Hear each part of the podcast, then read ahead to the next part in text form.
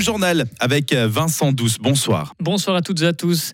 Petit lait, lisier, hydrocarbures, les produits qui polluent les cours d'eau du canton de Fribourg sont multiples. Pour l'instant, cette année, les autorités ont constaté 36 pollutions. Elles ont dû intervenir 22 fois, des chiffres stables par rapport aux années précédentes. Mais quelles sont les raisons de ces pollutions? La réponse d'Éric Menel, chef de la section protection des eaux au service de l'environnement du canton de Fribourg.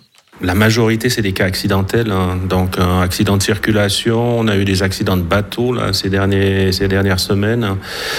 Par rapport à ça, on ne peut pas faire grand-chose. Donc, hein, c'est vraiment accidentel. Par rapport aux autres, par contre, donc, on fait de la prévention information sur notre site. Hein.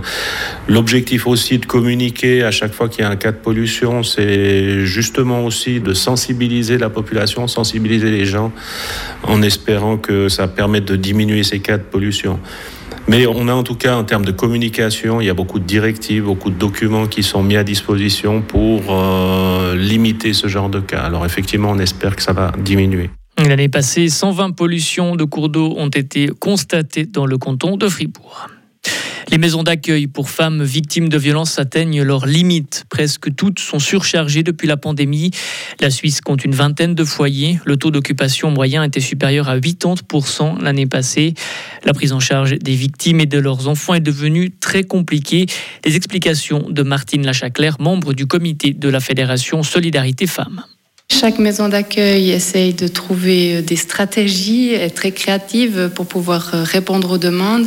Ce qui est problématique, étant donné que c'est dans toutes les régions et dans tous les cantons, c'est qu'on peut plus collaborer entre maisons d'accueil. C'est très difficile de demander de l'aide à une autre maison puisqu'elle est aussi euh, complète.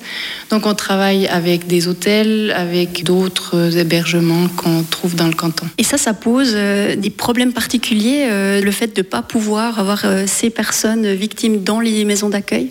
Ça pose de très graves problèmes, d'une part de sécurité, puisqu'il n'y a pas le niveau de sécurité dans les hôtels qu'on a dans les maisons d'accueil. Ça pose aussi un problème en termes d'accompagnement. C'est des femmes qui se retrouvent seules dans une chambre d'hôtel, des fois même avec leurs enfants. Donc elles tournent en rond, il n'y a pas d'activité pour les enfants. C'est des femmes qui vont décider peut-être de rentrer à domicile si elles ne sont pas bien accompagnées, ou c'est des femmes qui n'osent pas sortir de la chambre d'hôtel avec tous les problèmes que ça implique en fait de rester là cloîtrée entre quatre murs. La conférence des directeurs cantonaux des affaires sociales a été alertée. Elle demande au canton de planifier une offre pour les victimes de violences et de prévoir un financement. Mais pour l'instant, peu de mesures ont été prises, regrette Solidarité Femmes. Découverte d'une femme séquestrée depuis 2011. Un homme de 55 ans a été interpellé en France aujourd'hui et placé en garde à vue. Son épouse, une femme de 53 ans, a été retrouvée dans une chambre nue, le crâne rasé, dénutri et blessé.